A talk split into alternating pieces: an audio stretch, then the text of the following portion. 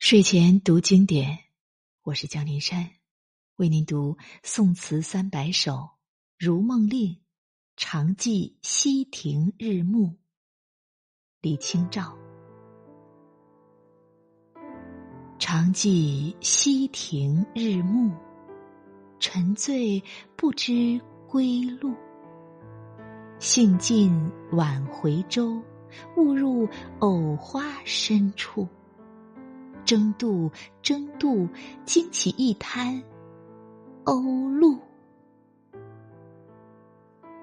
词的大意是：夕阳西下，晚霞映照着溪亭，女词人一时兴起，开怀畅饮，不觉已沉醉。在乘着小舟回家的时候，竟然一时迷失了方向，误入到了荷花深处。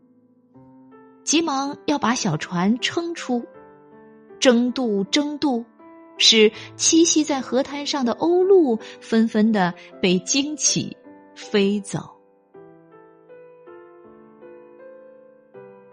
常记溪亭日暮，沉醉不知归路。兴尽晚回舟，误入藕花深处。